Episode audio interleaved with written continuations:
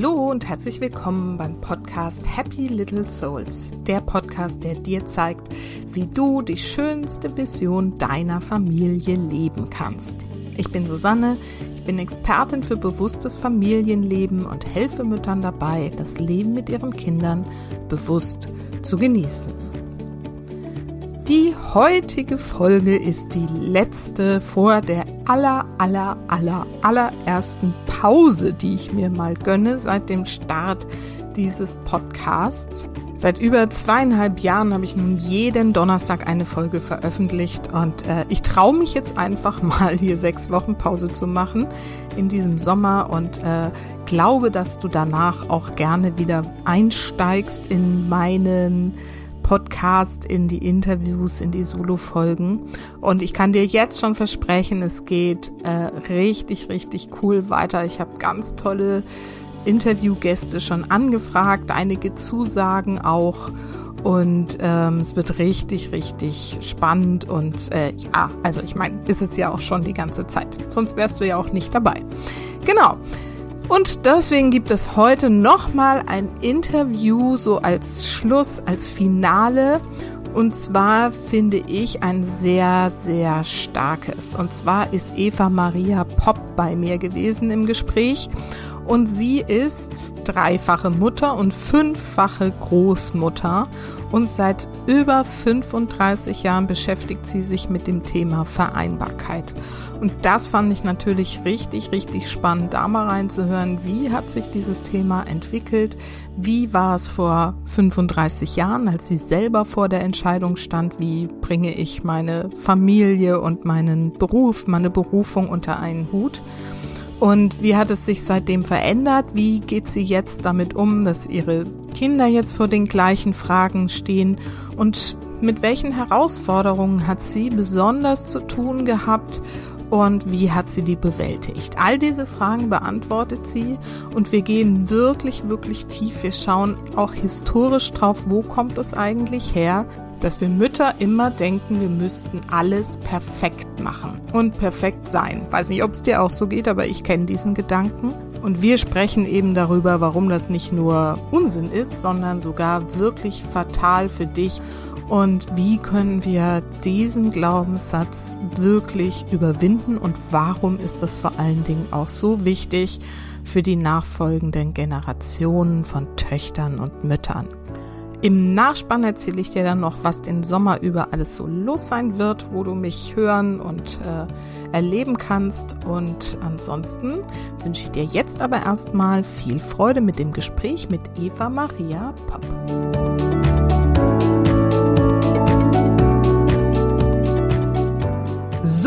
Und heute habe ich wieder ein Interview für euch. Und zwar habe ich Eva Maria Popp eingeladen. Sie ist Diplompädagogin und hat zusätzlich noch Psychologie, Theologie und Kommunikation studiert und als langjährige Working Mom und nun Working Granny von fünf Enkelkindern hat sie das Thema Vereinbarkeit von Familie, Pflege und Beruf. Finde ich auch super spannend, da man das Thema, ne, dass Pflege ja oft irgendwie dazugehört, aber keiner drüber spricht. Und dieses ja. Thema, das, damit befasst sie sich schon seit 35 Jahren. Und sie arbeitet jetzt aktuell immer noch als Unternehmensberaterin und Verlegerin und verbindet mit Vorliebe Wirtschaft, Gesellschaft und Soziales. Und ich bin Eva Maria durch irgendwie so ein Buchprojekt begegnet. Da haben wir uns unterhalten und ich habe gleich gemerkt, wow, da ist jemand, die hat schon ganz, ganz viel Erfahrung mit dem Thema Vereinbarkeit und weiß da wahnsinnig viel zu berichten, wie sich das in den letzten Jahrzehnten tatsächlich verändert hat. Und das fand ich so spannend, dass ich sie eingeladen habe für diesen Podcast. Und Eva Maria, ich freue mich total, dass du heute hier bist. Danke für die Einladung. Ich Super. rede gerne über dieses Thema. Ja, es ist auch so wichtig. Es ist auch so wichtig. Und du hast ja so einen umfassenden Blick da drauf. Aber erzähl doch einfach noch mal ein bisschen was äh, selber über dich. Was, wer bist du und was machst du eigentlich so ganz genau? Okay, was ich ganz genau mache, ich lebe. Ja, sehr schön. Und ich lebe das Leben und ich nehme die Themen, die mir im Leben begegnen, auf und mhm. verarbeite sie zu Themen. Also mhm. ist, so habe ich mein ganzes Leben lang gearbeitet. Früher, als ich begonnen habe mit meiner Karriere, war es äh, einfach automatisch, da ging es halt so. Und inzwischen habe ich natürlich gemerkt, dass das meine, meine Methode und meine Strategie ist. Und somit wird's auch, ist es auch im Laufe der Zeit strategischer geworden. Und deshalb erzähle ich euch hier wirklich jetzt vom Beginn meiner Karriere, weil das ja. sehr viel auch schon mit meinen Kindern zu tun hat. Ja, also ich bin 1958 geboren Mhm. Habe äh, 1976 sowas äh, Abitur gemacht und habe dann begonnen, Theologie zu studieren. Und es war eine Katastrophe, weil ähm, ich war ja eine, eine, eine junge Linke und ich habe mir gedacht, man muss was bewegen und in der Kirche kann man was bewegen, bla bla bla. Und dann habe ich aber gemerkt, dass man nichts in der Kirche bewegen kann. Und dann habe ich eben Diplompädagogik studiert, weil ich hätte ja gar nichts anderes studieren können. Ich bin ein fauler Mensch. Also ich arbeite sehr viel, aber nur was ich mag und mit Begeisterung. Ich kann nicht lernen. Also ich kann, konnte nicht Englisch studieren, weil ich dann hätte Vokabeln lernen müssen. Ich äh, konnte nicht äh, Mathematik studieren. Äh, egal. Also ich hätte nicht studieren können, wo man sich so kasteien muss. Und die Diplompädagogik war damals ein neuer Studiengang und hat die Erwachsenenbildung zum Fach, äh, das, was man heute so salopp und überall Coaching nennt, das habe ich studiert. Darum sage ich ihm, ich bin Urcoach. Aber ja. diesen Begriff hat es noch gar nicht gegeben. Das ist total ja. interessant. Also ich habe in einer Zeit studiert, als diese ganze Erwachsenenbildung überhaupt erst kam. Ähm, Personalwesen hat es in den, in den Unternehmen noch nicht gegeben. Das Thema Kommunikation oder Rhetorik, es hat es alles noch nicht gegeben und das kam gerade so. Und da war ich eine der ersten, die das eben äh, in, in Deutschland äh, dann studiert hat. Und dann habe ich aber gemerkt, ähm, dass man einfach noch andere Themen braucht, um dann was besetzen zu können. Mhm. Und so ist es dann, hat sich dann ergeben, dass ich eben die Kommunikation draufgesetzt habe und die Psychologie, dass man dann einfach auch einen umfassenden Blick hat. Mhm. Und ähm, dann war ich fertig mit dem ersten Studium, äh, ich glaube ähm, 83. Mhm. Äh, und dann ist mein Sohn ab. Also ich hatte die letzten Prüfungen, da war ich schon hochschwanger. Und okay. dann ist eben mein Sohn geboren. Und mein, das ist der Ferdinand. Und ähm, mein Mann war damals gerade Rechtsreferendar. Also der hat gerade sein erstes äh, Jura-Examen gemacht. Mhm. Und das war also so interessant. Die Frage, ob ich arbeite oder nicht arbeite, die hat sich wirklich nicht gestellt, weil von irgendwas muss Mensch ja leben. Und so ein Referendariatsgehalt von meinem Mann war also jetzt nicht der Hit. Außerdem hätte sich für mich auch nicht die Frage gestellt, obwohl das damals sehr schwer war. Ja, und dann habe ich eben äh, äh begonnen, die ersten, die erste, also ich war ja dann von Haus aus freiberuflich, weil eine feste Anstellung hätte ich nicht bekommen, weil eben mit meinem Beruf konnte man wenig anfangen. So. Ja. Dann äh, habe ich an der Krankenpflegeschule Psychologie und Pädagogik äh, unterrichtet. Dann kam durch Zufall, habe ich dann an der Volkshochschule angefangen, Rhetorikkurse zu geben. Mhm. Und damals war es noch so, dass an der Volkshochschule, da war dann von einer sehr großen Firma der Geschäftsführer dabei, der hat das bei mir gemacht. Und er war so begeistert und hat gesagt, Mensch, Frau Popp, das ist ja toll, was Sie da machen. Kommen Sie doch zu uns in die Firma und bauen Sie das auf bei uns. Ah. Und bei denen habe ich dann über 25 Jahre gearbeitet. Also für wow. die war mein erster großer Kunde. Ja. Dann ging es weiter, dann habe ich mich an der Handwerkskammer beworben als freiberufliche Dozentin. Dann äh, war da wieder ein Geschäftsführer einer Großbäckerei, die hat es damals auch schon gegeben, und hat gesagt, ach, komm doch zu uns, das ist ja toll, was du machst. Und so ging es weiter. Von da bin ich zum Deutschen Konditorenverband gekommen. Und so hat, ist es einfach äh, äh, wirklich explodiert und ich habe so die Großkunden gepflückt das ist auch immer noch Basis meines Netzwerks. Und dann habe ich die Isabella bekommen. Das war dann zweieinhalb Jahre später meine, meine zweite Tochter. Und dann habe ich aber gemerkt, äh, dass das mit zwei kleinen Kindern ganz viel rumfahren in der Welt schwierig war. Also mhm. diese, diese Reisetätigkeit war schwierig. Mein Mann hat inzwischen sein zweites Examen gemacht und hat dann als Newcomer seine Anwaltskanzlei gegründet. Heißt aber, die Frage, ob ich weiterarbeite, hat sich auch nicht gestellt, weil wenn ein, ein Existenzgründer äh, äh, äh, da ist als, als zweiter Partner, also dann die Frage, wie gesagt, hat sich nie gestellt. Und dann habe ich mich beworben an einer Fachakademie für Sozialpädagogik. Da habe ich dann gerade die Bewerbung bekommen und konnte da dann äh, Erzieherinnen und Sozialpädagoginnen ausbilden und in den Fächern Psychologie und Pädagogik und Heilpädagogik. Und das war super, weil ich da unheimlich viel gelernt habe über Einrichtung, über Kindergarten, über Hort, äh, über Krippe. Und ich war plötzlich angestellt. Mhm. Ähm, und da habe ich gemerkt, dass es noch nicht normal ist, in Anführungszeichen, dass eine Frau arbeitet. Und die, mein größter, meine größten Feinde waren nicht mein Chef, der war sehr loyal mir gegenüber, hat geschätzt, dass ich ihm immer ausgeholfen habe, wenn was war. Und er hat mir auch geholfen, wenn mit den Kindern was war. Meine größten Feinde waren die Kolleginnen. Mhm. Richtig Zickenkrieg. Der Wahnsinn. Da war, ich war die Einzige, die Kinder hatte. Und dann hieß es immer, naja, sie mit ihren Kindern braucht schon wieder eine Extrawurst. Und das hat mich unheimlich geprägt und das hat meinen, meinen, ähm, ja, es ist die Motivation gewesen, dass ich sage, so, und diese Vereinbarkeit von Familie und Beruf, die muss voran, das ist das, was wir brauchen als, als, äh, als Mütter und als Väter und als Familien. Mhm. So hat sich das so ergeben. Und dann das war heißt, ich, da sind wir jetzt irgendwie so Ende der 80er irgendwie? Da sind wir Ende der 80er, genau. Ich habe dann, ähm, äh, der Maximilian, mein dritter Sohn, ist dann 1988 geboren. Da hatte ich das erste Mal Elternzeit, weil bei den ersten Kindern bin ich noch vier, fünf Wochen, äh, musste ich ja wieder weiterarbeiten und äh, habe hab aber alle Kinder voll gestillt. Also das war schon, also ich weiß, was es heißt, ähm, mit Milchpumpe zu arbeiten und so weiter und so fort. Ja, spannend. Jetzt, äh, darf, darf ich da mal so ein bisschen, ja? ein bisschen noch auftröseln, weil da stecken so ein paar Fragen drin, die ich ganz interessant finde. Also du hast jetzt mehrmals gesagt, die Frage, dass du arbeitest, hat sich nicht gestellt. Ich habe es jetzt so verstanden, aus finanziellen Gründen hauptsächlich. Und auch aus meiner Seite. Also, äh, ah ja. Genau, also äh, aus beiden Seiten. Also ist, weißt du, pragmatisch gibt es manche Dinge, da sind, da ist es so, wie, wie es ist, und du denkst nicht groß drüber nach. Mm, mm. Äh, und äh, ich, äh, bei, bei Maximilian war ich dann eben zu Hause ein paar Monate und dann habe ich aber gemerkt, oh, oh, oh, oh. Das ist nicht mein Ding. Ich bin die bessere Mutter, wenn ich, wenn ich ausgelastet bin. Also wenn wie hast du das gemerkt? Das würde mich jetzt mal interessieren. Woran wurde dir das so klar, dass du nicht die Mutter bist, die irgendwie Vollzeit zu Hause ist? Äh, weil ich einfach unzufrieden und unleidig war. Ja.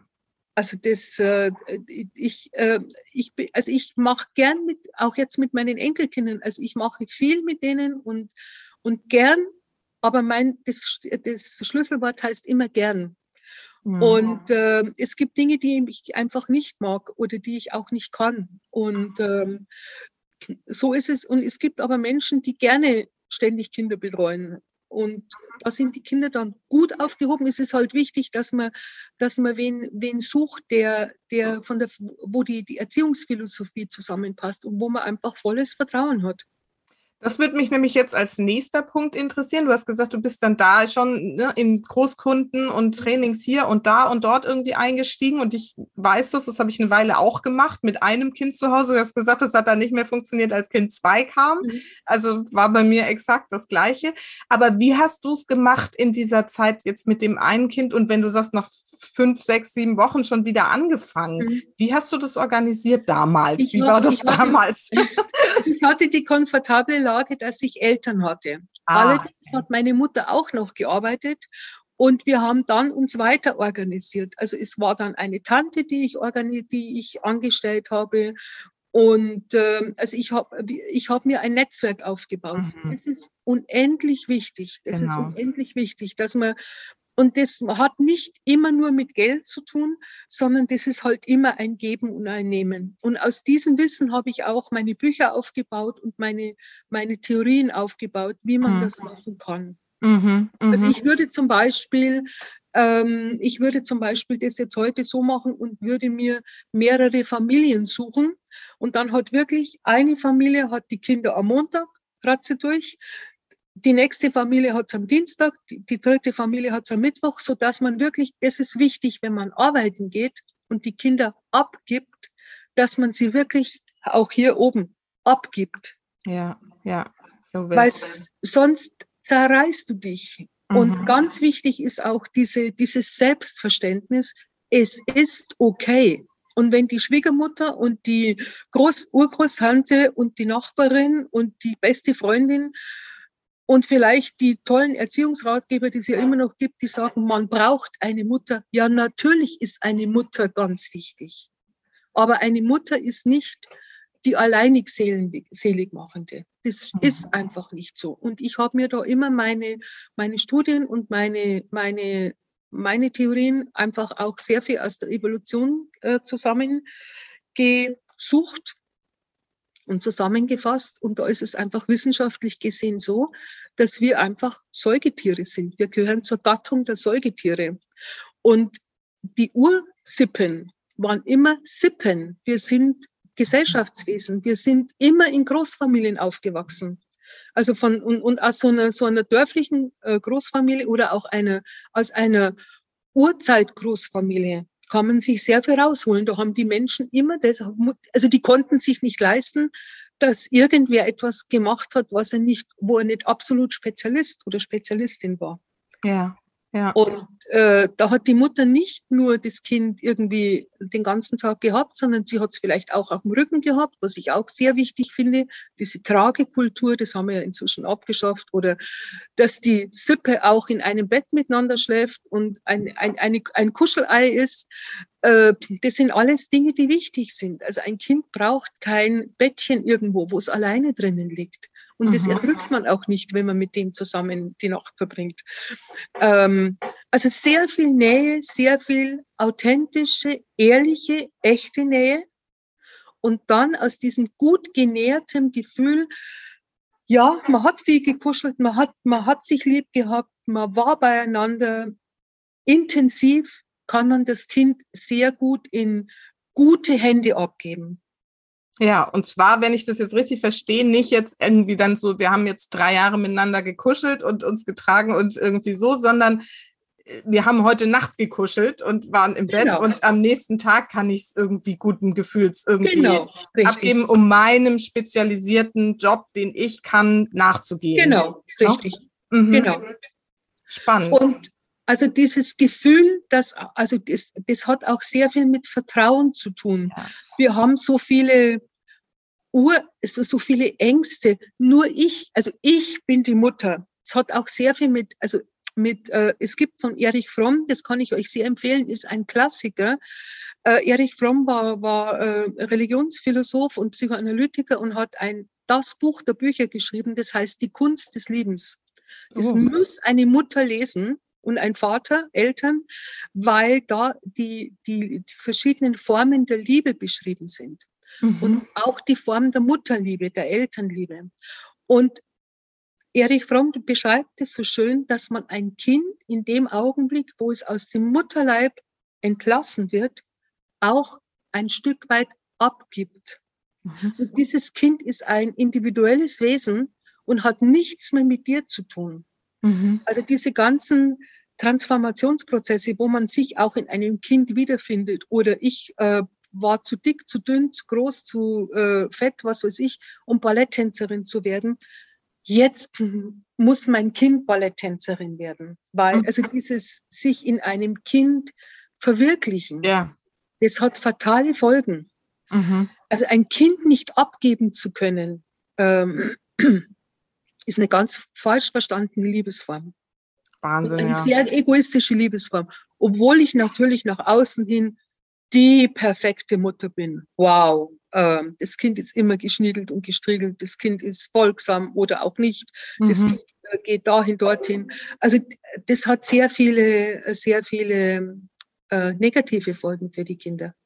Super spannend. Also, ne, ich habe auch gerade so im, im Kopf gehabt, so dieses, ne, wenn man sich so nur auf das Kind konzentriert, weil es einem so vorgegeben wird, dann macht man ja das Kind auch so zum Projekt irgendwie. Genau, ne? richtig, ja, richtig. Damit Und irgendwie das Projekt kann man dann auch nicht abgeben. Also, das ja. ist eben falsch verstandene Liebe, falsch verstandene Mutterliebe. Ja. Und so liebe ich das Kind uneingeschränkt, so wie es ist, mache alles für das Kind in der Zeit, wo wir beieinander sind gibt es kein Telefon, gibt es auch keinen Laptop oder was auch immer, sondern wir machen, wir machen was miteinander. Mhm. Und ähm, das gilt auch für die Väter. Also da muss ich euch jetzt aus meiner, aus meiner Karriere als Unternehmensberaterin erzählen und auch als ich begleite auch habe viele Unternehmerfamilien begleitet oder auch Unternehmen und dann dort äh, Familiencoaching gemacht was mir an den Frauen einfach auffällt, dieser wahnsinnige Perfektionswahn und eben, dass nur ich als Mutter das kann. Mhm. Und die Frauen beschweren sich dann, dass der Mann nicht staubsaugt, dass er sich nicht im Haushalt organisiert äh, äh, und auch nicht für die Kinder, also auch nichts mit den Kindern macht. Und dann habe ich ich bin ja dann auch mit den Vätern beieinander und dann klagen mir die Väter ihr Leid, ihr Leid und sagen dann, ja, wissen Sie, Frau Bob, das ist schon gut. Ich würde ja gerne mit den Kindern was machen. Aber wenn ich dann auf den Spielplatz gehe mit den Kindern und die kommen dann schmutzig nach Hause oder da werden irgendwelche wilden Spiele gemacht, das brauchen die Kinder. Dann sagt meine Frau, ah, du kannst doch nicht und das ist doch ist gefährlich und wenn er runterfällt wie auch immer. Also wir, mhm. wir vertrauen auch unsere, den Vätern nicht. Ja, ja. Und das ist so fatal. Oder wenn der Mann dann Staubsaugt, dann staubsaugt er, wie er Staubsaugen gelernt hat oder wie er es für richtig hält. Und dann kommt diese dumme Kuh, entschuldigt bitte, von Ehefrau und sagt, aber da liegt jetzt schon noch Staub. Sag mal, mhm. das, also das geht nicht. Dieses, wir müssen abgeben. Ja, okay, also das hast du so erfahren, dass das viel so ist. Ich nehme es auch wahr, immer noch, auch in meinen Coachings irgendwie. Was hast du da so für einen Tipp? Wie, wie können wir dieses Vertrauen als Mütter erstens in dieses Vertrauen in ich darf abgeben. Ne? Wo, wo kriegen wir das jetzt wieder her? Weil das ist uns irgendwo unterwegs verloren gegangen anscheinend. Mhm. Ähm, und zweitens auch dieses Vertrauen, ich darf auch meinem Partner zutrauen, irgendwie die Kinder ne, lebendig wieder nach Hause zu bringen, ja. wenn ich ihn damit allein lasse. Ähm, das sind jetzt eigentlich zwei Felder so, aber hast du da auch, also wenn du die berätst, deine Klienten, dann wirst du da ja vielleicht irgendwie Strategien haben. Wie gelingt uns das wieder? Das muss die Frau selber für sich, also die muss es erstmal erkennen. Mhm. Im Übrigen ist das ganz häufig ein Scheidungsgrund. Ja, ja. Äh, wenn die Ehe nicht mehr funktioniert oder die Partnerschaft nicht mehr funktioniert, dann ist das oft das, ähm, äh, der Grund, der eigentliche Grund und auch der Grund für ein Burnout. Ja. Weil man einfach so perfekt sein muss. Und da muss ich sagen, das ist reinste Frauenarbeit. Das heißt, äh, die Frauen müssen erkennen, dass sie nicht perfekt sein müssen, dass nichts perfekt sein muss. Ja. Also dieses, es darf, äh, früher hat man, mein, früher hat man, also als ich Kind war, habe ich ganz oft den Satz gehört, aber auch jetzt später noch, bei der könntest du ja vom Boden essen. Mhm, ja. Und da muss ich sagen, Leute, bei uns isst man nicht vom Boden. Also bei uns ist man vom Tisch. Also deshalb ist es auch wurscht, wie es am Boden ausschaut. Weißt du, diese, diese, der Haushalt muss perfekt sein, ich muss perfekt sein, ich muss toll ausschauen, ich muss gestylt sein, ähm, schlapper Look geht gar nicht. Oder auch äh, die, die Kinder müssen äh, perfekt sein. Es, das Wort Perfektion ist für mich der Abturner schlechthin und verhindert so viel, ähm, so viele Freiheit. Ja, du hast ja vorhin gesagt, du hast dich da viel auch ne, so evolutionsbedingt mit ja. Studien und so weiter irgendwie auseinandergesetzt. Hast du mal gefunden, an welcher Stelle das sozusagen entstanden ist, dass die Frau als Mutter zu Hause irgendwie da so perfekt zu sein hat, weil also ich kenne das wirklich, das ist ja ein Glaubenssatz, der irgendwo Glaubenssatz. seit Generationen da irgendwie weitergegeben wird. Aber wann ist der entstanden? Weißt das ist, hat sehr viel, hat sehr viel mit Religion zu tun. Ja. Und äh, mit, äh, mit der, mit der äh, im Laufe der Zeit äh, Übernahme, äh, äh, ähm, also die, die, diese Geschichten, dass Frauen einfach ja dumm sind und also die, dieses typische Frauenbild, also über ja schon auch Jahrtausende, in dem die Frau ihre Rolle als gleichwertige Partnerin in dieser Sippe, in dieser Ursippe abgelegt hat, beziehungsweise ihr sie aberkannt wurde. Mhm. Also ich meine, natürlich war, war es in früheren Zeiten, waren die Männer sehr wichtig, weil sie hatten einfach die stärkeren Muskeln und in einer, in einer früheren Zeit war es wichtig, Kraft zu haben. Mhm. Aber die Zeit, in der man, in der man Kraft braucht, Muckikraft, äh, ist vorbei. Ja. Ja. Und Allerdings noch nicht allzu lange, ne? Also ich meine, das muss man dann auch mal sehen, ne? dass das jetzt ein Prozess ist, der ja eigentlich erst so, jetzt sagen wir mal, ne? seit Industrialisierung vielleicht ja. irgendwie ja. so überhaupt erst entstanden ist. Und ja. das heißt, wenn du jetzt sagst, das, ist, das sind Muster, die sind schon Jahrtausende alt, dann darf man sich vielleicht nicht wundern, dass es tatsächlich noch in den Köpfen so drin ist. Aber du hast jetzt gerade gesagt, mh, ne? also du hast jetzt gerade gesagt, da, da ist so das entstanden, dass die Frau irgendwie so, äh, ich sag mal, irgendwie fast entwertet wurde. Ne? Ja, so nicht, nicht fast entwertet, entwertet wurde. Ja, ja also ich, genau. Ich, ich, lese ganz viele historische Romane und Biografien und äh, oder, oder auch die, ich meine, wenn man an die ersten, ja, an die Frauenbewegung denkt, oder ich bin ja eine Anhängerin der Montessori-Pädagogik mhm. und die Maria Montessori war die erste äh, italienische Ärztin. Äh, also es gibt doch so mhm. viele Frauen, die, die sich das Studium erkämpft haben oder wie auch immer, das war um die Jahrhundertwende. Also so lange ist es noch nicht her. Also es ist kein Wunder, dass es noch so ist, wie es ist. Aber das hilft ja. mir nichts und meiner Familie auch nicht. Also mhm. muss, muss ich mich damit auseinandersetzen, muss mir die Dinge zumindest anhören, muss äh, sie durch mich durchlassen und muss einfach psychologisch an mir arbeiten. Mhm.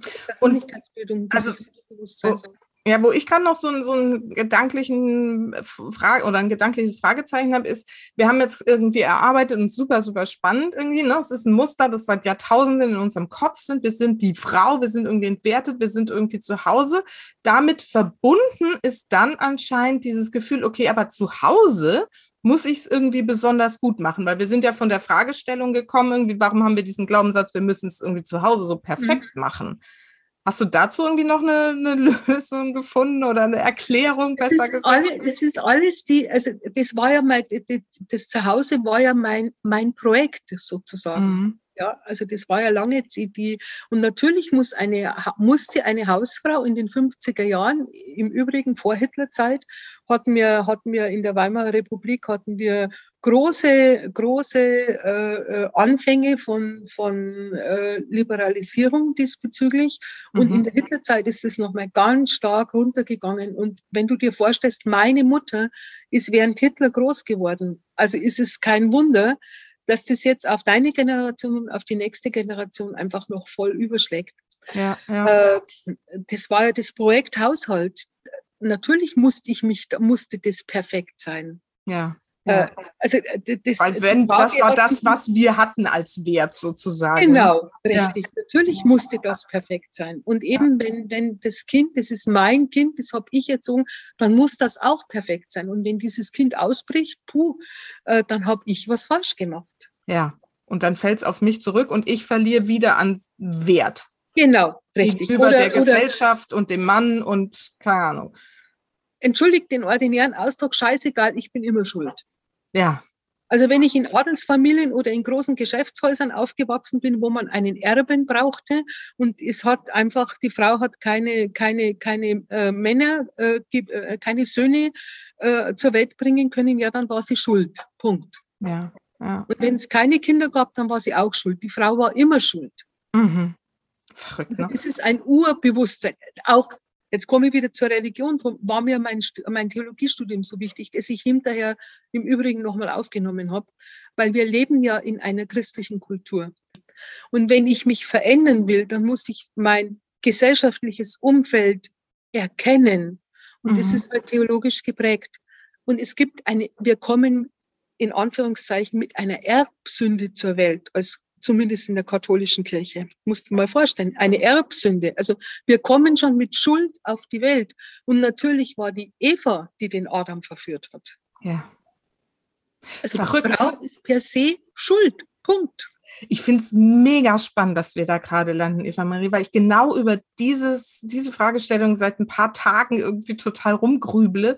Und was mir da irgendwie auch so bewusst geworden ist, ist, dass die, die Bibel, die ja so, ne, das, das, die, oh. ne, die Urschrift dessen ja. ist, das, das hab, da habe ich vorher noch nie drüber nachgedacht. Jetzt drehst, verdrehst du die Augen, so, warum hat sie da noch nie drüber nachgedacht? Aber nee, nee, nee, dass die ja von Männern geschrieben wurde. Ich meine, diese Bibel ist von Männern geschrieben und aus diesem Blickfeld, wie sie irgendwie halt Frauen damals auch schon wahrgenommen haben. Genau. Und das heißt irgendwie, ich habe mir so gerade vorhin diesen Gedankengang gehabt, wie würde die Bibel eigentlich lauten, welche Geschichten wären da drin, wenn es dieses ganze Unterdrückungsthema gar nicht gäbe und wenn es die ja. Frauen geschrieben hätten. Ja. Das ist doch ein super spannender Gedanke. Oder beide. Oder beide. Ja, genau. Mal der eine, mal die andere.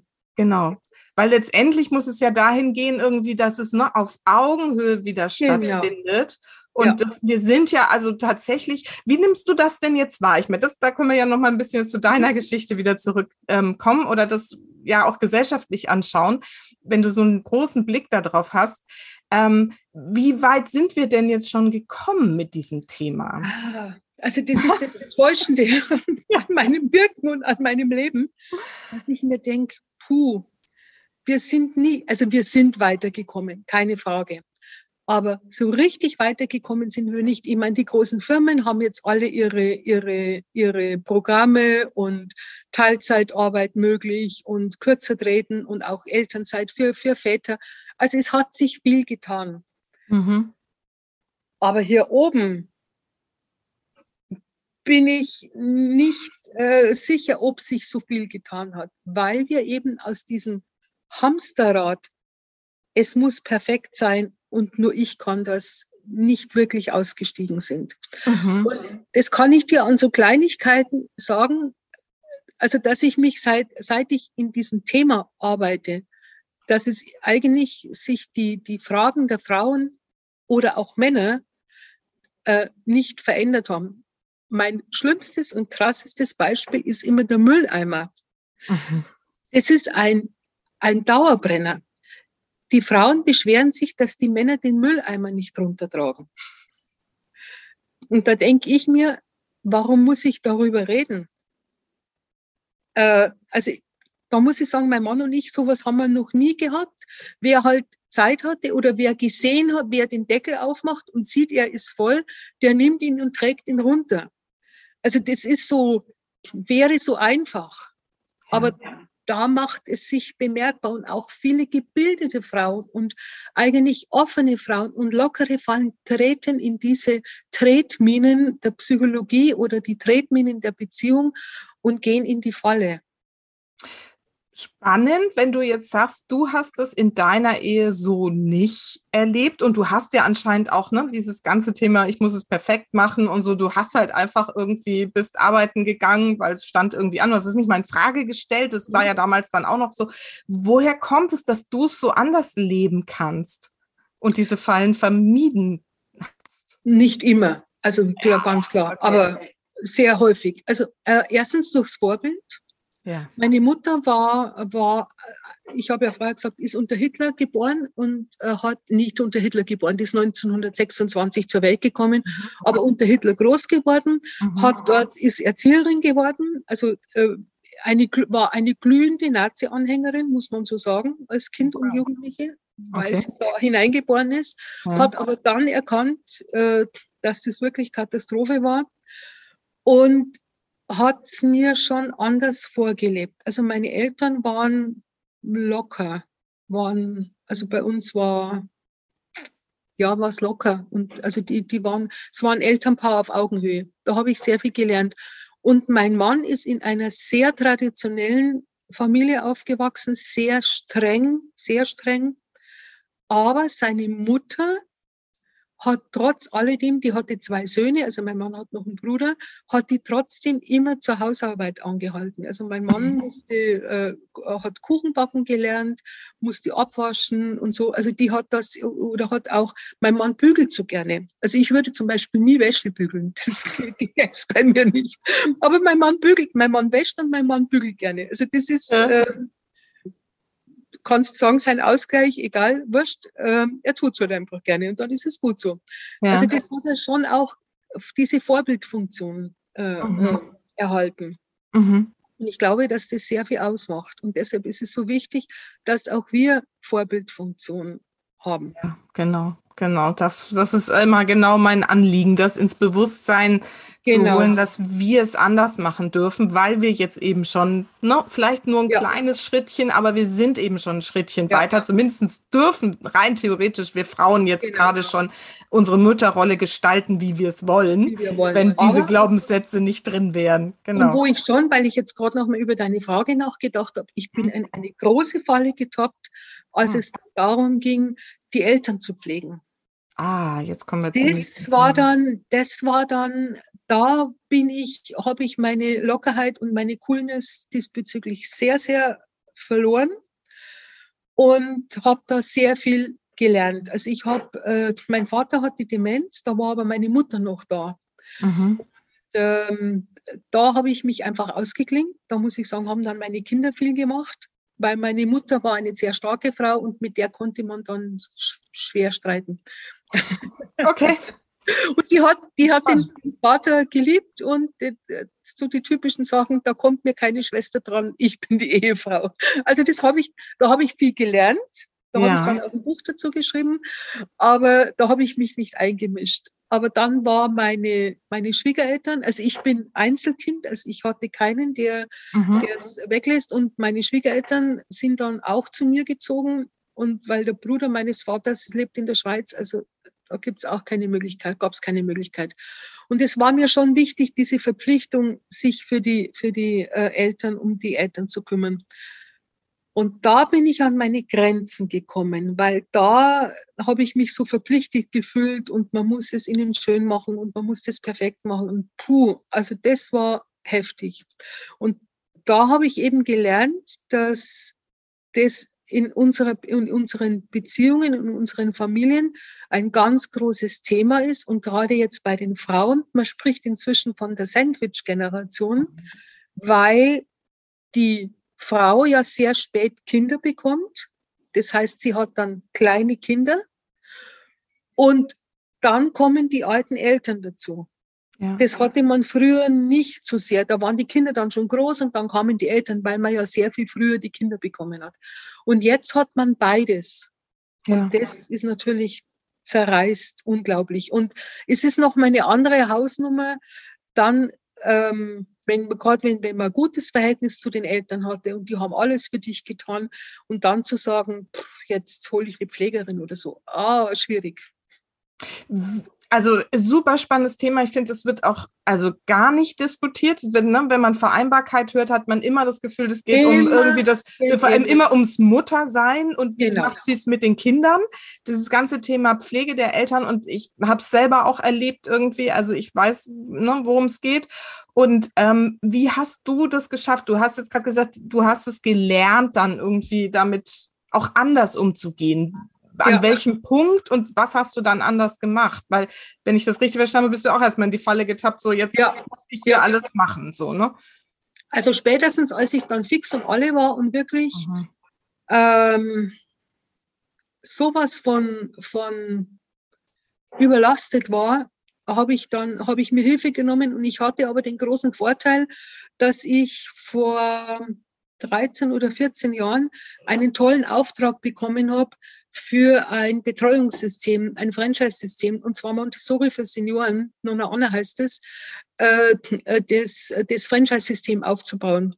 Mhm. Also ich durfte die, die Gründerin unterstützen dabei, dass sie das aufgebaut hat. Also habe ich ganz automatisch da wahnsinnig viel gelernt drüber und konnte das dann ähm, bei mir dann so als Praxisfall sozusagen anwenden und habe da viel abgeben können. Also das war super. Ja. Ist diese Phase, wo du jetzt deine Schwiegereltern da mit betreut, gepflegt oder wie auch immer die bei dir waren, waren deine Kinder da schon größer? Also ja, ja. war das ja. ja. Also da hattest du zumindest den Vorteil, dass da nicht mehr die ganz kleinen Kinder rumgekrochen sind. Ja, die kleinen schon noch. wieder die Enkelkinder. Ah, okay. Ja, schon wieder die Enkelkinder. Also das war schon, schon heftig. Also meine Schwiegermutter ist vor drei Jahren gestorben, die ist mhm. 94 geworden. Die war äh, lange Zeit sehr fit äh, und hat dann, die haben die letzten zehn Jahre bei mir gelebt. Hat aber natürlich, klar, äh, hatte dann Blutkrebs und dann musste sie zu regelmäßig zu irgendwelchen Transfusionen und so. Und da habe ich dann einfach gelernt, schon dass man sich Hilfe holt, dass es da mhm. Dinge, dass man das einfach abgeben muss. Also ich muss wieder dasselbe die Geschichte. Nicht ich muss es machen, ich ja. muss es organisieren. Ja. Ganz wichtig, ich bin verantwortlich. Ich bin als Mutter verantwortlich und ich bin als Tochter verantwortlich, muss ich schon sagen. Verantwortlich. Verantwortlich heißt, ich muss Antworten geben können, wie ja. man es macht. Aber ich muss es nicht tun wie viel Verantwortung darf der Partner übernehmen? Also, weil wenn du das jetzt so raus hast, denke ich gerade so, ne, viele Mütter leiden ja unter dem Mental Load, wie man es heutzutage schon so sagt, nämlich dieses und haben dieses Gefühl, ich muss an alles denken und sind nein, damit ja nein, schon irgendwie, genau, und du meinst es aber wahrscheinlich anders, ne? Ich bin verantwortlich. Ich ja. muss die Antworten geben können. Also ja. ein Chef, äh, äh, äh, Joe Kaeser, jetzt ist er ja nicht mehr, aber Joe Kaeser von Siemens ist immer so mein Paradebeispiel. Er hat die Verantwortung. Wenn irgendwas ist, muss er sagen, hey Leute, äh, so und so haben wir das aus dem und dem Grund gemacht. Aber er steht doch nicht an der Maschine und dreht die Schrauben. Ja, aber er ist der Chef. Also würdest du dann sozusagen sagen, als Mutter bin ich auch die Chefin ja. im Haus? So? Also ja. die Rolle würdest du ihr schon so zuschreiben? Eine Chefin und ein Chef. Ja, beides. Doppelspitze. Ja, danke. Also alles, was wir in, alles, mhm. was wir so klug in den Unternehmen einführen oder in den Parteien, eine Doppelspitze, äh, die Familie ist die Keimzelle der Gesellschaft. Ja, ja. Und wir haben das in den Parteien, in den Unternehmen eingeführt, aber nicht mehr zu Hause, aber nicht zu Hause. Also die, diesen Transfer, also das hat sich eigentlich, hätte sich's aus der Familie raus entwickeln sollen, aber den Transfer zurück haben wir nicht gemacht. Doppelspitze. Ist doch klar. Ähm, Nochmal, ich habe mit meinem Mann eine Doppelspitze. So, ich hasse Bügeln. Ich würde es einfach nicht tun. Aber mein Mann liebt es. Ja, dann macht das halt. Also da brauche ich doch nicht drüber reden. Oder muss ich da mir ein, ein, ein, eine Zeit am Tag nehmen, wo wir sagen, so und heute reden wir darüber, äh, wer was macht. Erstmal muss es automatisch gehen. Und wenn es dann nicht funktioniert, dann muss ich drüber reden. Mhm.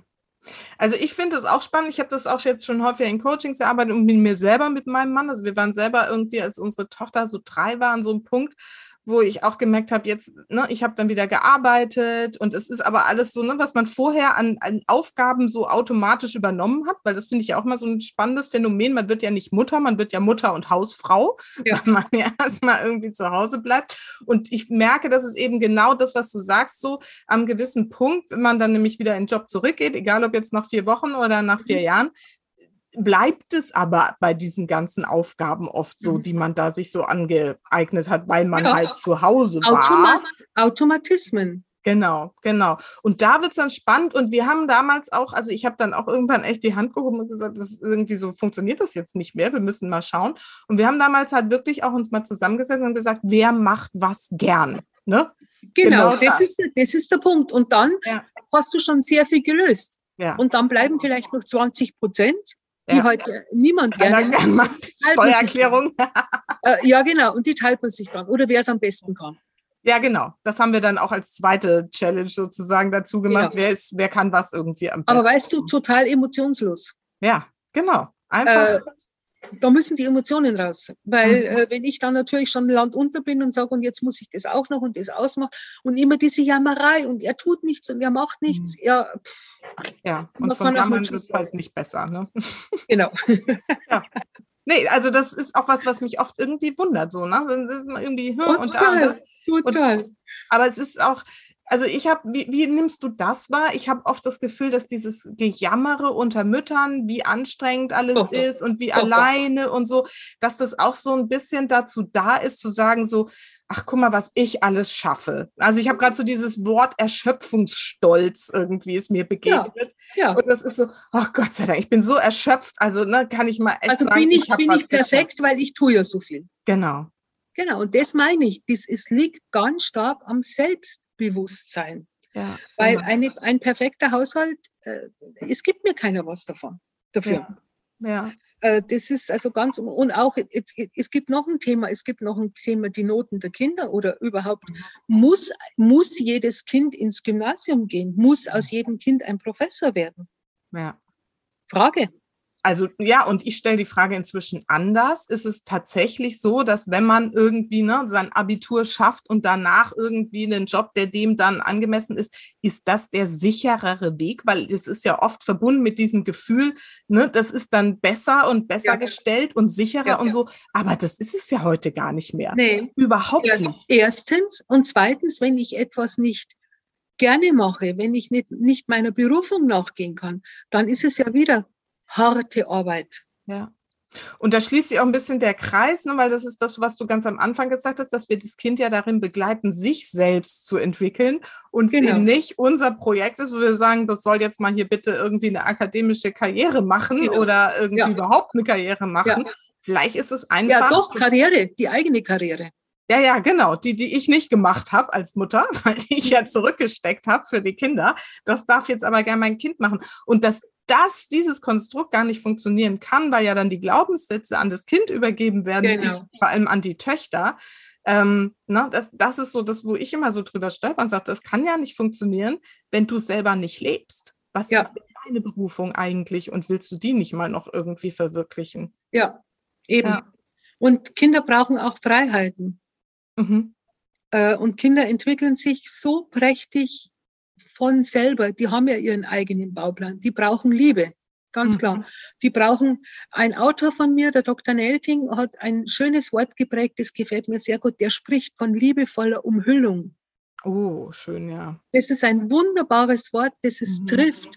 Liebevolle Umhüllung, die kann mhm. ich da brauche ich kein Handy dazu, da brauche ich kein Gerät dazu, da brauche ich kein teures Spielzeug dazu, da brauche ich auch keine Urlaubsreise, da brauche ich nur mich und das Kind, dieses Gefühl, das das Kind hat, es hat, es ist liebevoll umhüllt, es ist sicher, also ja. diese Grundsicherheit. Und dann kann sich ein Kind auch gut von mir entfernen. Ja. Also diese, diese, ähm, oder Beispiel, was mich immer wundert, also man hört jetzt zum Beispiel immer vom Schwimmunterricht. Da heißt es immer, ja, der Schwimmunterricht ist jetzt ausgefallen wegen Corona und jetzt ist, leben die Kinder alle in Riesengefahr, weil sie nicht schwimmen lernen konnten. Da denke ich mir, Leute, brauche ich zum Schwimmen lernen den Schwimmunterricht.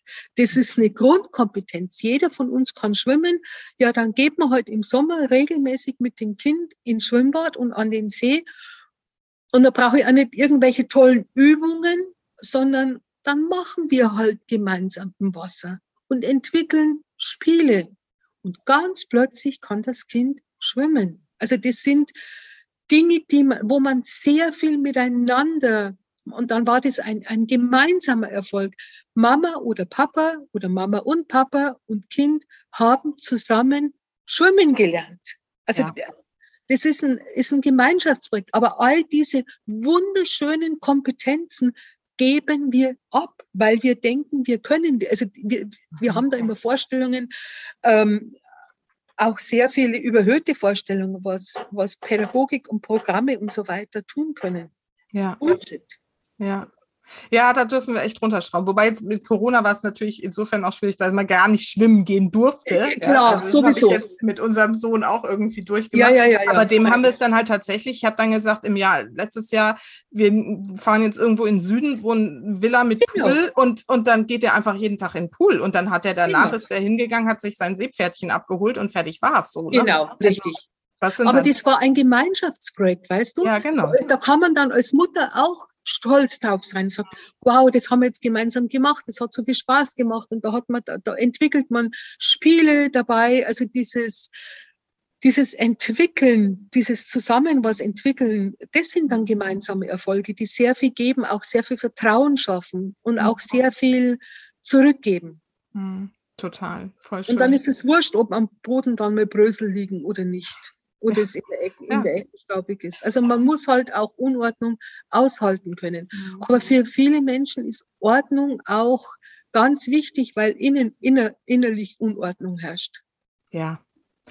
Das finde ich ganz spannend, dass du das sagst, weil das nehme ich auch oft so wahr, ne, dass dann irgendwie ne, in den Frauen, wo irgendwie die äußere Unordnung tatsächlich stört, eigentlich das Bedürfnis nach einer inneren Klarheit genau. irgendwie vorhanden ist. Und du sagst ja. dann, wenn du bei dir innerlich aufräumst, und dann ist es ja, das ist ja immer mein Ansatz, wenn du dann bei dir innen anfängst und da Klarheit schaffst, dann ordnet sich das Außen von selbst. Ja. Du musst, also du kannst es, glaube ich, beim Aufräumen auch umgekehrt machen. Ich glaube, wenn du da im Außen aufräumst, schaffst du innerlich zumindest Ruhe, um vielleicht Ja. dann mal wieder zur Klarheit zu kommen. Aber ähm, es funktioniert auch auf dem Weg in, ne? da sind wir irgendwie beim, wie innen so außen und außen so innen. Definitiv. Ja, sehr spannend. Und ich muss noch einen Gedanken gerne äh, oder möchte gerne loswerden ähm, zu diesem liebevollen Umhüllen. Ähm, da ist mir noch so der, Gedanke dazu gekommen, also das finde ich wunderschön, das werde ich übernehmen. Und ich finde es so schön, weil es schafft so diesen, also äh, oder es drückt aus, dass eigentlich der Raum, den wir als Familie schaffen, der darf so voller Liebe sein. Und Ja. Punkt. Ja, mehr braucht es eigentlich nicht. Nee, mehr braucht es Wenn nicht. wir es schaffen, liebevoll miteinander zu sein, und dazu gehört eben auch die Elternbeziehung, wenn wir darauf irgendwie Wert legen, dass wir liebevoll miteinander sind, mit den Kindern liebevoll sind, dann alles andere findet sich. Punkt. Ja, Oder? genau. Ja, Das- ja. Genau. Und da ist es halt, da ist es halt mal schön, äh, was weiß ich, in den Wald zu gehen und Beeren zu sammeln und dann was draus zu kochen. Mhm. Natürlich ist dann der Herd hinterher eine Katastrophe oder die Gummistiefel sind schmutzig, egal, aber dieses gemeinsam etwas tun, es, ist mir auch so wichtig, es muss nicht immer das perfekte Spiel sein. Mhm. Ich brauche da auch kein Buch dazu, um Mhm. Spiele äh, äh, runterzuladen. Dieses gemeinsam etwas tun ist Mhm. so wertvoll und es schafft so viel Kompetenz auch bei den Kindern. Ja. Alles, was eine Ergotherapeutin dann hinterher aufholen muss, äh, da- kann man so viel, so viel selber tun und das macht richtig Spaß und es gibt dann Zufriedenheit, Zufriedenheit, also inneren Frieden auf, beid, auf allen Seiten. Mhm. Sehr, sehr schön, sehr wertvoll. Mich würde jetzt noch mal interessieren, jetzt bist du ja schon fünffache Großmutter, glaube ich. Ne? Ja, Wie, also wie nimmst du das wahr, deine Rolle als Mutter und jetzt deine Rolle als Großmutter? Was ist da anders? Wie lebst du es anders? Was bringst du von dem ein, was du vielleicht als Mutter schon gelernt hast im Laufe der Zeit, was du jetzt als Großmutter umsetzen kannst? Gibt es da noch irgend so spezielle Punkte, wo du sagst, wow, Also ja, ich merke, dass genau das, was ich als Mutter auch nicht konnte, ich kann zum Beispiel, ganz ehrlich, ich hasse Gesellschaftsspiele. ich mag sie nicht, ich kann es nicht, äh, ich mag es nicht. Mhm. Oder auch, ich kann ganz schlecht so Rollenspiele und so machen. Mhm. Das konnte ich bei meinen Kindern nicht und kann es auch jetzt nicht. Und es ist wieder genauso. Und mein Mann liebt Spielen Mhm. und äh, der, der kann das sehr, sehr gut. Aber was ich sehr gerne mache, ist eben mit, also ich bin so, ich, ich lehre halt gerne und äh, äh, mit den Kindern, also auch mit den Kleinen schon gemeinsam backen, was gemeinsam tun, vorlesen, ins Theater gehen miteinander. Das sind Dinge, die ich gerne mache. Oder was erklären, das liebe ich halt. Und das kann, also es hat sich da nichts verändert bei mir. Mhm. Ähm, aber ich habe, ich bin noch großzügiger geworden, weil ich merke, es hat bei meinen Kindern funktioniert und da habe ich so diese Grundsicherheit. Ja, das finde ich, finde ich spannend, ja. Großzügiger im Sinne von, magst du es mal noch ein bisschen konkretisieren? Ja, dass ich, dass ich jetzt, also dass ich das, was ich bei meinen Kindern gemacht habe, ähm, also ich habe zum Beispiel äh, bei uns im Ort war ich mit fünf Frauen zusammen, haben wir eine Montessori-Schule gegründet, die erste Montessori-Schule Niederbayerns, weil ich ja ein Schultrauma habe und mir gedacht habe, oh Gott, wenn die Kinder in die Regelschule kommen, das ist ganz schlimm. Ja, und ja. so habe ich das geschafft und äh, da profitieren wir halt heute jetzt noch davon, weil die Schule gibt's noch. Also das sind so Dinge. Und wenn man aber so experimentiert und was neu macht, und ich war ja schon eine, eine Frau, die halt so eine Vorreiterfunktion hatte, da ist man auch vielen Anfeindungen ausgesetzt. Mhm. Äh, also das muss man aushalten können. Und das hat mir manchmal große Probleme gemacht. Also diese einen individuellen Weg zu gehen und so gegen den Mainstream zu sein, ja, das muss man aushalten können. Und da bin ich jetzt groß und bin, ja, wir sind halt so, wie wir sind. Also es interessiert mich jetzt nicht mehr so sehr, was die anderen sagen. Ah, okay. Ja. Weil, wie gesagt, damals arbeiten zu gehen mit mhm. mehreren kleinen Kindern und das so zu tun, wie wir es getan haben und dann eben auch mit einem Chaos im Garten oder Unkraut im Garten oder wie auch immer, äh, das musste man aushalten. Ja. Und ich habe es ausgehalten, aber nicht immer gut ausgehalten. Mhm. Und das heißt, jetzt bist du sozusagen, wenn du als Großmutter jetzt solche ne, Anfeindungen, sag ich mal, oder sowas irgendwie oder Unverständnis vielleicht irgendwie wahrnimmst, sagst du, naja, egal, da bin ich jetzt ja. alt und weise und genau, richtig, genau, weiß, richtig. dass es nicht so verkehrt sein kann. Ja, genau, an. richtig. Ja. ja. Ja, Hast du deine Kinder ähm, oder unterstützt du die jetzt so in ihrem Elternsein mit Ratschlägen? Kommen die zu dir? Nee ja, ja, also mein, mein ältester Sohn, also da haben wir eine sehr, ähm, also ich, ich heiße Mu in meiner Familie. Also ich bin nicht die Oma. Also das wäre zum Beispiel, wenn du zu mir Oma sagen würdest, also das, das geht gar nicht. Ach, interessant, okay. Das kann ich dir nicht erklären, aber das finde ich ganz schrecklich. Also ja. ich, ich heiße Mu für alle und äh, auch für die Freunde und so weiter. Das ist lustig. Und ähm, wir haben eine sehr offene Beziehung, also dass wir, also ich frage zum Beispiel meine, meine, äh, also mein ältester Sohn ist Altenpfleger, mein, äh, meine Tochter ist Rechtsanwältin, die hat jetzt auch die Kanzlei übernommen und mein Mann und sie führen es jetzt gemeinsam. Und mein jüngster Sohn ist Betriebswirt. Und ich habe ja auch, ähm, mein Geschäft muss ja auch laufen und gerade mit dem Verlag und so weiter, das sind schon, also ich habe da schon was aufgebaut, auch was, was schon, also für meine Verhältnisse was Großes ist. Und da hat man schon auch viele Fragen oft. Also ich brauche oft auch Rat oder ich muss es mit wem besprechen. Mhm also das, das, was ich, wo ich für viele Leute immer da bin, das bräuchte ich selber auch manchmal. Und da habe ich wenig von außen, sondern das hole ich mir inzwischen in der Familie. Ah, okay. Genau, also mein Sohn, mein ältester Sohn hat mich ganz stark unterstützt bei den, bei den, bei der, bei der Pflege der, der Eltern und so weiter. Und äh, mit der Isabella bespreche ich halt so dann die, die rechtlichen Dinge, dass ich mit meinem Mann manchmal nicht kann. Mhm, ähm, und, und das ist so schön, wenn, wenn die dann einfach auch hinterfragen und sagen, hey, ist das jetzt wirklich notwendig oder so? Also da sind wir auf Augenhöhe. Und mhm. die fragen mich auch. Also ich gehe von mir aus, glaube ich, äußerst selten und sage zu wem, ich würde das anders machen. Ja. Da bin ich einfach, das ist mein Coaching-Ansatz. Und auch mein Montessori-Ansatz hilft mir, es selbst zu tun, den ich in mein Leben adaptiert habe. Ja, ja. Aber das ist schön, wenn ihr euch da gegenseitig sozusagen so den da Raum gebt, überhaupt ja. irgendwie ne, miteinander ja. zu Lösungen zu kommen oder ne, ja. man sich dann als Sparringspartner gegenüber steht und einfach. Und das ist aber auch, äh, da, da, bin ich auch so für die Enkelkinder, glaube ich, so ein, ein, also zum Beispiel mein ältester Enkel, der ist, äh, war vier oder fünf, als sich die Eltern eben geschieden haben und der hat da schon ein Trauma. Und da war ich so, ich bin eine bestehende Figur mhm. in, dieser, in, dieser, in dieser Großfamilie. Mhm. Und das merke ich auch für die Enkelkinder, also zumindest für die zwei Söhne aus der geschiedenen Ehe, dass, dass ich bin die Konstante.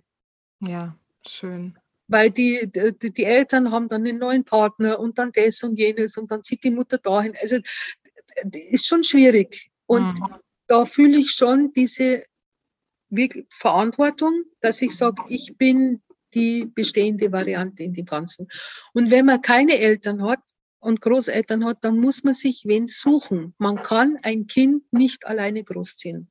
Das geht nicht. Ja, das ist ein so wichtiger Satz. ja, und es gibt und so viele ältere Leute, die gerne Verantwortung übernehmen würden. Man muss halt miteinander reden. Ja, ja. Und da schließt sich halt auch jetzt hier wieder an der Stelle der Kreis zu dem, wo wir gestartet sind, so, ne, dass es halt irgendwie evolutionär bedingt irgendwie eigentlich auch so vorgesehen ist, dass wir es ja. in der Gemeinschaft großziehen, ja. die Kinder. Genau. So, ne?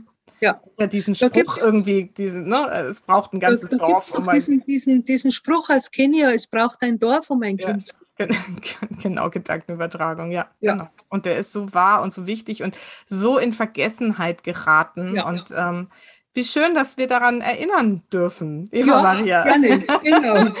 Wunderbar. wenn jetzt jemand sagt, wow, da ist so viel Erfahrung und Wissen hier bei Eva Maria, wo, wie kann man mit dir da noch irgendwie von dir profitieren? Was, also ne, gibt es deine Bücher, die gibt es wahrscheinlich überall zu kaufen. Erzähl mal ein bisschen, ja. wie kann man noch mehr von dir erfahren? Äh, man kann mich einfach anrufen und ins Gespräch kommen. Also ich am, am liebsten äh, mache ich inzwischen Vorträge. Das ist so mhm. mein, mein, mein liebstes Ding.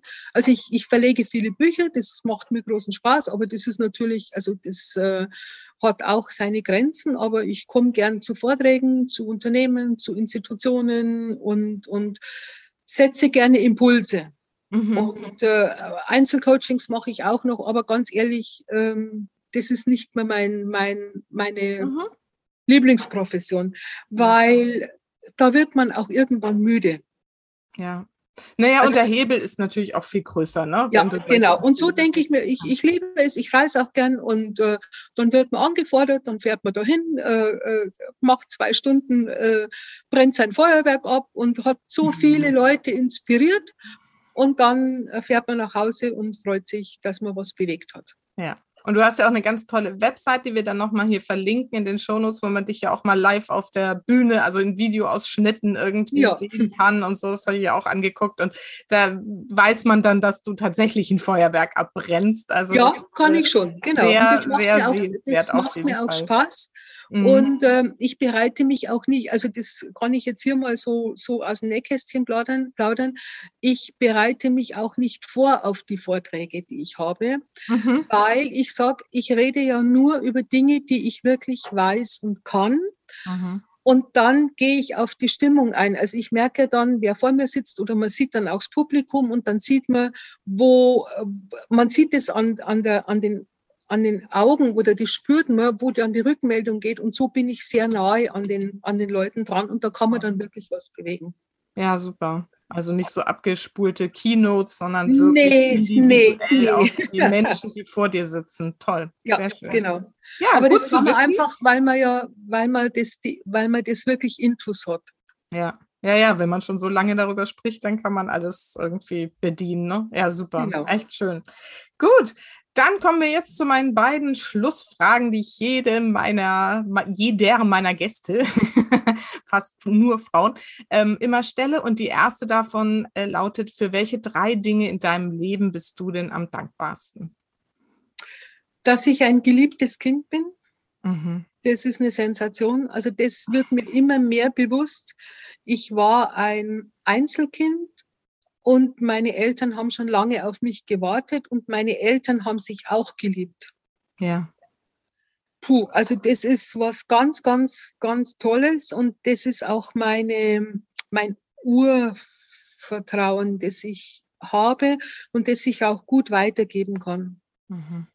Also das ist, das ist, da bin ich sehr dankbar. Dann, dass, dass, ja, dass ich, äh, mein, mein, dass ich so eine tolle Ehe führe mit Höhen und Tiefen. Also bitte nicht meinen, äh, die haben noch nie gestritten.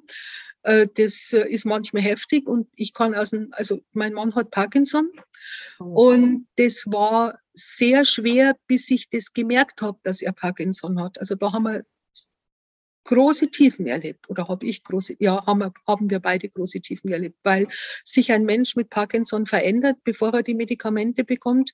Ja. Aber letztendlich haben wir das immer gut geschafft. Also da bin ich sehr dankbar. Ja, und dass auch die, äh, also dass wir einfach diese Großfamilie haben. Mhm. Ich habe was Viertes, dass ich so viel reisen darf. das gilt jetzt nicht mehr. Ja, schade. nee, schön. Ja, toll. Also hast du dir wirklich echt auch, ne, also finde ich schön, diese, diese erste ähm, Dankbarkeit finde ich so wahnsinnig wichtig, weil das ist ja das, was ich immer vermitteln will. Das ist ja genau das, worum es geht. Ne? Diese liebevolle Umhüllung, die du so erfahren durftest. Genau. Und dann trägt sie sich ja durch die eigene Ehe, über die Kinder, bis zu den Enkelkindern. Genau. Und, und, was man dann an Liebe in der Welt erschaffen kann, wenn man so auf genau. das ist einfach nur schön. Super. Ja. Vielen Dank. Und äh, ja, meine Schlussfrage ist immer, was ist denn so deine allerwichtigste Botschaft für meine Supermamas da draußen? Keine Supermama sein zu wollen, sondern einfach eine Mama. eine liebende Mama, eine großzügige Mama, die einfach ähm, also diese, weg mit der Supermama, bitte. Mhm. da würdet ihr mir einen großen Gefallen tun, weil wenn man das Gefühl hat, eine Supermama zu sein oder sein zu müssen, dann ist es der, der verheerendste Ansatz für ein glückliches Kinderleben. Ja, ja, guter Hinweis. Ich sehe es halt immer so, dass wir sowieso super sind, so wie wir ja, sind. Ne? So wie wir sind. Und das reicht. Und das reicht absolut aus. Genau. Aber es ist auch wahr, ne? da steckt schon wieder so eine Anforderung drin. Genau. Und insofern davon abzulassen, ist ja super wichtig. Und einfach zu sein. Ja, ja, genau. Einfach zu sein. Und einfach Mutter. Und es gibt so kleine, also ich liebe die kleinen Dinge. Es gibt so viele kleine, man kann mit kleinen Gesten, mit, mit kleinen Dingen so viel Glück erschaffen bei den Kindern. Ähm, also da braucht es ganz wenig, die Kinder brauchen ganz wenig, um, um glücklich zu sein. Die brauchen einfach dieses, dieses gemeinsame Urvertrauen. Ja, danke. Das ist auch nochmal ein super schöner Hinweis. Eva Maria, ich danke dir sehr. Vielen, vielen Dank für diesen no, so Ritt durch die Historie und durch alles, was so durch die Jahrtausende und Jahrmillionen. ja, aber wichtig und super spannend und äh, sehr interessant, dass du das uns hier mal so auch nochmal aufgezeigt hast, weil es wirklich so viel mit diesen Glaubenssätzen zu tun hat, mit denen wir irgendwie immer noch da zu kämpfen haben, wirklich. Ja und wenn wir das, wenn wir die Generation sind, die jetzt die ersten Schritte macht, die loszulassen, zu hinterfragen und deswegen bewusst auch loszulassen, dann ist es für unsere Kinder eben nochmal wieder ein Schrittchen einfacher und Schrittchen für Schrittchen im Lauf der nächsten hunderten Jahre genau. dürfen wir dann wirklich mal zu einer Gleichberechtigung finden, hoffentlich. Ja. ja. Und dann wird, und dann wird vieles gut. Ja, genau die Ausgewogenheit ne? zwischen. Männern und Frauen. Da ist sie wieder. also, alles Gute erstmal für dich. Vielen, vielen Dank für deine Zeit. und Danke und vielen Dank für das Gespräch. Hat mir sehr großen Spaß gemacht. Das und ihr Mamas da draußen, macht's gut und lasst locker. alles klar. Also, bis dann. Tschüss. Danke. Tschüss.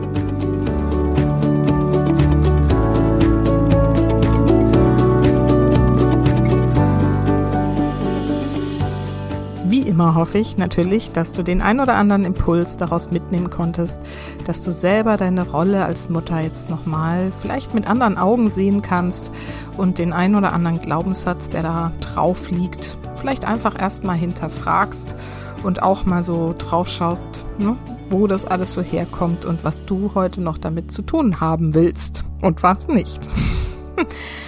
Wie immer stehe ich natürlich zur Verfügung, wenn du das Gefühl hast, du willst da mal dran arbeiten und den einen oder anderen Glaubenssatz äh, loslassen. Dann darfst du dich gerne bei mir melden. Ich werde jetzt allerdings die nächsten drei Wochen auf jeden Fall im Urlaub sein und erst danach wieder Kennenlerngespräche annehmen. Also quasi ab August bin ich wieder voll einsatzbereit und freue mich darauf, dich dann kennenzulernen.